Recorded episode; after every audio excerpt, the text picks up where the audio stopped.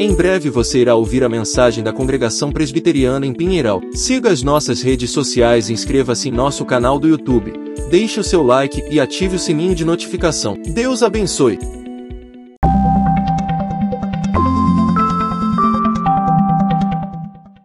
cuidadosamente a respeito do menino, e quando o tiverdes encontrado, avisai-me para que para eu também ir adorá-lo.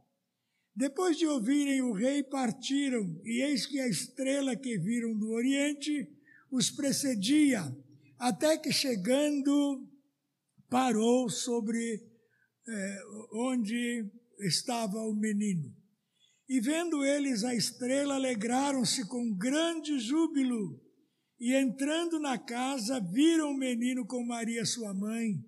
Prostrando-se, o adoraram e, abrindo seus tesouros, entregaram-lhe suas ofertas: ouro, incenso e mirra.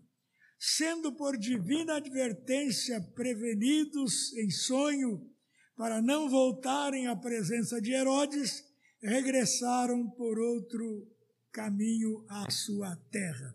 Que o Senhor nos abençoe com a sua palavra. Oremos. Deus bendito, nós te louvamos, bendizemos o teu santo nome, porque muito embora não saibamos a data certa do nascimento de nosso Senhor Jesus Cristo, sabemos que ele nasceu. Deus encarnou-se, o Senhor tomou a nossa forma humana e veio habitar conosco, trazendo-nos a bênção grandiosa da salvação. Louvamos o teu nome, porque podemos comemorar nesses dias eh, este evento maravilhoso do nascimento de nosso Senhor e Salvador Jesus Cristo, em nome de quem nós oramos. Amém. Amém. Meus amados irmãos, tem havido muitas interpretações e argumentos a respeito da natureza dessa estrela que serviu de guia para aqueles magos que foram visitar o menino Jesus. É, tanto a, a, a, alguns admitem que esta estrela seria uma personalidade, por exemplo, como um anjo, a mostrar o caminho onde se achava o menino recém-nascido.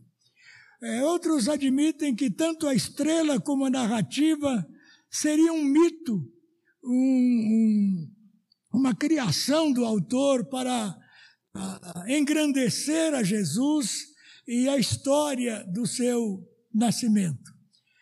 Outros admitem que a estrela teria sido um fenômeno preparado por Deus para guiar os magos. Outros afirmam ainda que ela teria sido um cometa, como aqueles que aparecem de anos em anos, ou muitos anos eh, depois do primeiro aparecimento. E esse, ele foi preparado por Deus para guiar aqueles magos. Teria sido também uma conjunção dos planetas Júpiter e Saturno, assim alguns astrólogos interpretam é, na constelação de peixe. Um deles, Kepler, por exemplo, defendia esta é, tese de que seria uma conjunção de planetas. De qualquer modo, meus amados irmãos, o nascimento de nosso Senhor Jesus Cristo, assinalado pelo aparecimento da estrela, é, assinala a glória de Deus no seu sublime controle sobre a criação mostra-nos que Deus continua, é, depois de ter criado o universo, também dirigindo todas as coisas e controlando toda a obra da sua criação. O fato, meus amados irmãos, relevante é que esse fenômeno da estrela só é não é mencionado em qualquer outro lugar. Ele é mencionado pelo menos quatro vezes aqui no texto no versículo 2, no versículo 7, no versículo 9 e no versículo 10, e não mais em qualquer outro lugar do Novo Testamento. É, esta estrela, meus amados irmãos, ela serviu de sinal para os magos quando ainda estavam no Oriente, de que nascera o Rei dos Judeus. Deixando de lado qualquer especulação sobre a natureza dessa estrela, cabe-nos, meus amados irmãos, perguntar: a estrela pode nos evocar algumas lições eh, de natureza espiritual? Certamente que sim. Em Números capítulo 24, versículo 17, Balaão profetizou: é, Vê-lo-ei, mas não agora, contemplá-lo-ei, mas não de perto. Uma estrela procederá de Jacó, de Israel subirá o cetro. Então a visão, meus amados irmãos, ela se referia, aliás, ela, ela nos leva a perguntar é, se é, recebemos ou não algumas lições importantes, lições espirituais a respeito dela. É, em passagens como segundo Pedro, capítulo 1, verso 19, Apocalipse 2, 28, 22 e 16, Jesus Cristo é identificado como a brilhante estrela da manhã.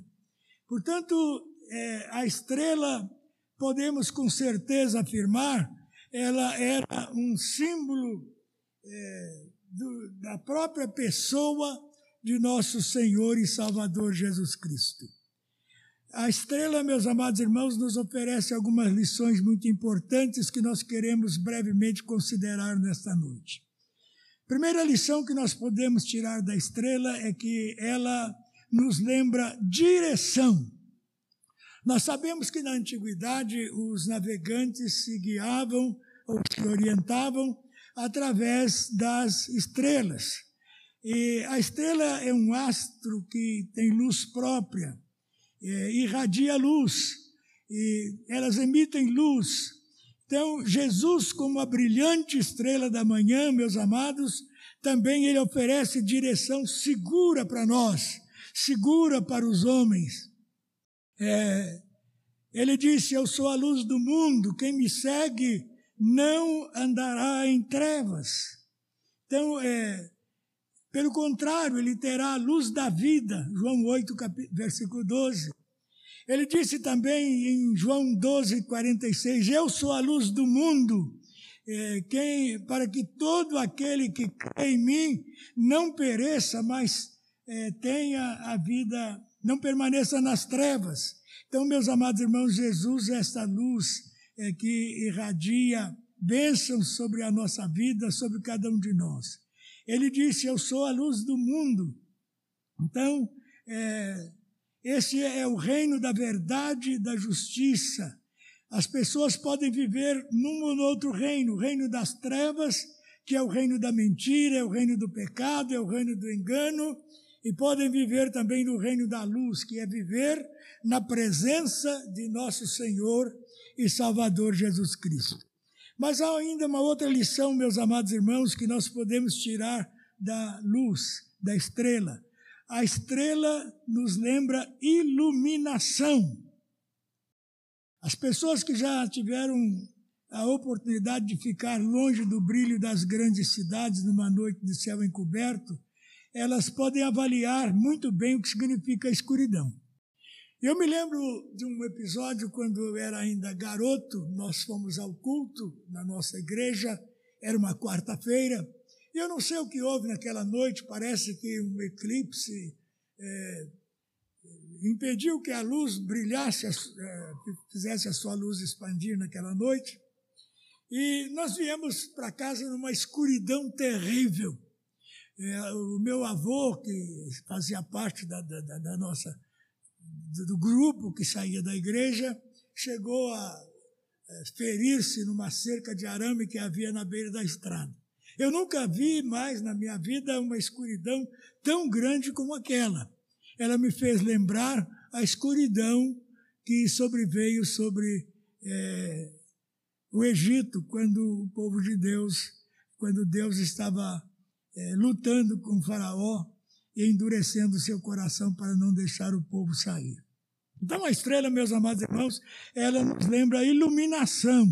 E os homens sem a luz de Cristo vivem na mais densa escuridão espiritual. É o que nós podemos perceber na nossa sociedade corrompida, pecaminosa, mentirosa, afastada de Deus.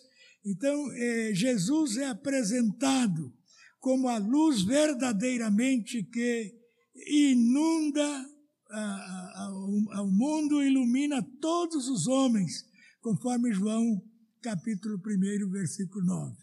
Por meio de nosso Senhor Jesus Cristo, meus amados, a luz de Deus dá ao homem a sua revelação.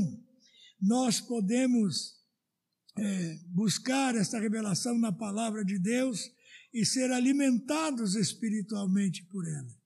Então, Jesus, meus amados irmãos, ele é apresentado aqui é, como aquele que ilumina o homem interior, para que ele se conheça a si mesmo e se volte para a graça de Deus, para a presença do Senhor e seja salvo, seja redimido de seus pecados, seja salvo eternamente.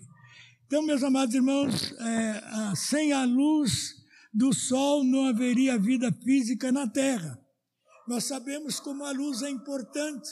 Se você tem uma planta na sua casa, há uma réstia de luz entrando por qualquer é, fresta, ali, para aquela direção, a sua planta vai se voltar. Ela precisa de luz. Luz é vida. Luz, meus amados irmãos, é aquilo que traz beleza à terra, traz fartura à terra. Sem a luz, é, nós não teríamos alimentos suficientes para alimentar é, a população do mundo. Sem a luz, não poderia haver também vida espiritual. É por isso que o apóstolo João diz que a vida estava nele e a vida era a luz dos homens. Está no capítulo 1 do Evangelho de João. Então, essa vida verdadeira está em Cristo e é, as pessoas não querem saber desta vida, preferem muitas vezes a morte, morte eterna, morte espiritual, é, e por isso o mundo está como está. Sem a luz, meus amados irmãos, é, o, sem a luz de Cristo, o mundo não, poder, não poderia haver vida espiritual sobre a terra, porque essa vida espiritual está nele, está em Cristo e ela é, como nós vemos o Evangelho de João, a luz dos homens. Os homens não receberam por quê? Porque amaram mais as trevas do que a luz. A luz incomoda as pessoas que é, são ímpias, são pecaminosas. Se você remover uma pedra lá no quintal da sua casa, você verá como milhares de insetos, dezenas de insetos estarão correndo espavoridos, porque eles tiveram contato com a luz. E eles são das trevas, são acostumados com as trevas. Então é o que acontece, meus amados irmãos, com o homem afastado de Deus, com o homem pecador. Ele abomina a luz. Por isso ele não pode viver na presença de Jesus Cristo porque Jesus é a luz. E sendo luz, incomoda, incomoda aqueles que são das trevas. Mas, meus amados irmãos, a Bíblia diz que todos quantos receberam a Jesus, é, Ele deu-lhes o poder de serem feitos filhos de Deus. Aqueles que amam a Cristo, que buscam a Cristo, buscam a sua salvação, creem nele como Salvador pessoal, é, estão, estarão livres completamente de qualquer condenação, porque receberam a luz da vida em seus corações.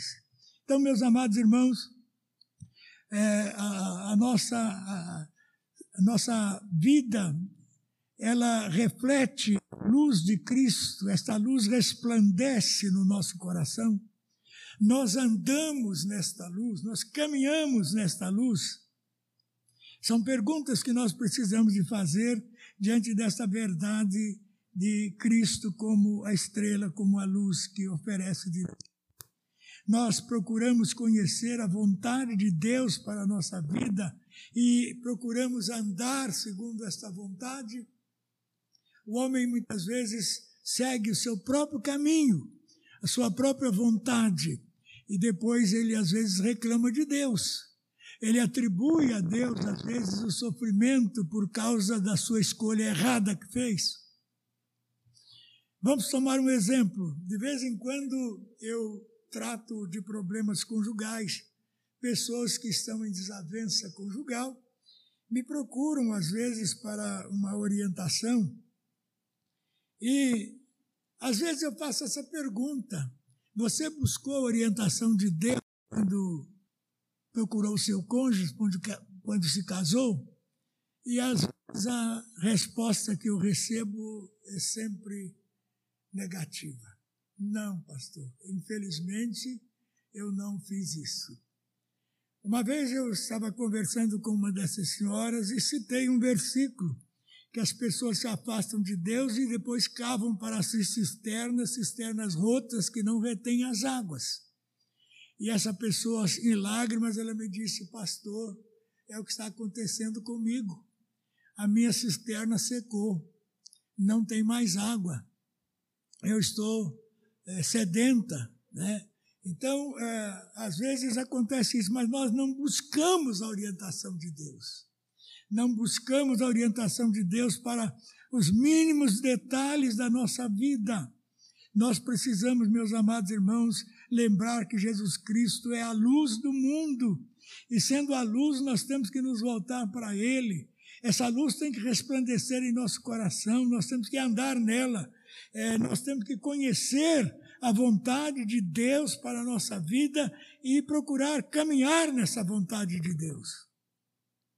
E quando nós temos Jesus como esta luz verdadeira, nós não fazemos nada, não tomamos qualquer iniciativa na nossa vida sem que primeiro busquemos a orientação de Deus, sem que primeiro busquemos esta luz para nos iluminar interiormente, iluminar o nosso coração, a nossa mente, a nossa vontade e nos ajudar numa decisão sábia, numa decisão é, correta que precisamos tomar às vezes na nossa vida.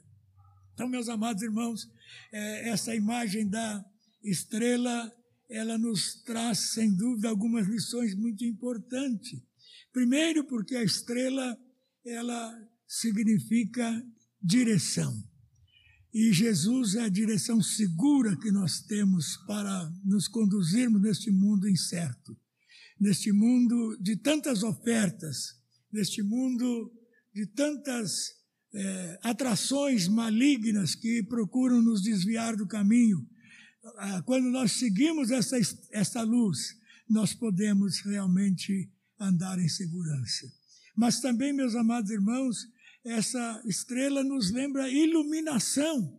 Nós podemos ter a iluminação interior do nosso coração é, quando a buscamos, primeiro para entender a palavra de Deus e para conhecer a vontade de Deus a respeito das decisões que nós precisamos de tomar.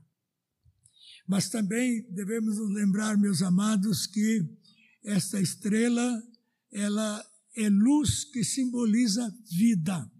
Em Cristo nós temos vida e temos vida abundante. Ele disse: Eu vim para que tenham vida e tenham vida em abundância. Por que então viver uma vida rasteira, uma vida pobre, miserável, como muitas pessoas vivem? Se nós temos a bênção de uma vida é, abençoada, de uma vida proveitosa, de uma vida plena, de uma vida que é verdadeiramente vida. Será que é vida viver é, embriagado? Será que é vi vida viver dominado pelas drogas? Será que é vida viver alienado e escravizado por Satanás? Não é vida. A verdadeira vida é aquela que nós temos em Cristo Jesus. E devemos dar graças a Ele porque temos esta vida. Nós, às vezes, não avaliamos a bênção que nós temos, muitas vezes, e ainda reclamamos, muitas vezes, da vida. E nos esquecemos de tantos e tantos que estão andando nas trevas, sem esperança, sem luz, sem norte, sem rumo, e nós damos graças ao Senhor porque podemos olhar para aquele que é o autor e é o consumador da nossa fé nós temos nele a graça é, da vida eterna. Que Deus, portanto, nos abençoe para que possamos, meus amados irmãos, nos orientar por esta luz verdadeira é, que é Jesus Cristo, a verdadeira luz que ilumina os homens, a, a, aquele que é a luz do mundo. E, e nós não precisamos de andar em trevas se temos Jesus como esta luz que nos ilumina, que nos guia e que nos dirige. Que o Senhor nos abençoe e que neste Natal nós possamos é, não é, pensar apenas naquilo que a maioria pensa do Natal. Para muitas pessoas, Natal é presente. Para muitas pessoas, Natal é lembranças, desejar felicidade para os outros, coisas assim. Elas fazem parte realmente dos nossos relacionamentos. Mas Natal não é só isso. Para nós, Natal significa que Jesus encarnou-se. Significa que o Emmanuel, ele se fez homem e habitou entre nós, cheio de graça e de verdade. E que nós possamos, meus amados irmãos, é, comemorar convenientemente o Natal, olhando para nosso próprio coração, para nossa própria vida, perguntando a nós mesmos se estamos andando na luz que é Cristo Jesus. Que Ele nos abençoe. Amém. Vamos orar ao Senhor. Deus bendito, Deus poderoso, louvado e glorificado seja o teu santo nome. Nós te agradecemos porque tiveste misericórdia de nós, dos teus filhos, e enviaste Jesus Cristo para sofrer a morte, pagar a pena dos eleitos, e é, tu, Senhor Deus, estabeleceste desde a fundação do mundo esta bênção para nós, e nós te agradecemos porque podemos nos rejubilar nessa certeza, nessa segurança de vida eterna. Abençoa, nós pedimos aqueles que não têm ainda esta certeza, aqueles que não têm esta segurança, que não têm ainda esta bênção, para que possam obtê-la, para que possa tê-la o mais depressa possível, recebendo Jesus como único e suficiente Salvador de suas almas. Abençoa, nós te pedimos, cada um dos irmãos presentes aqui. Abençoa, Deus, aqueles que, mesmo com dificuldades de doença, fizeram um esforço muito grande e estão na tua casa nesta noite. As pessoas idosas, oh Pai, louvamos-te por elas e pedimos a tua bênção sobre cada uma. E rogamos por aquelas que não puderam estar conosco nesta noite, porque por um motivo de doença, de enfermidade, não estão aqui. Que o Senhor esteja visitando cada uma delas com a tua bênção, com a tua graça, com a tua misericórdia nesta noite nós oramos agradecidos em nome de Jesus, nosso amado e suficiente Salvador, que contigo e o Espírito Santo vive e reina pelos séculos dos séculos. Amém e amém.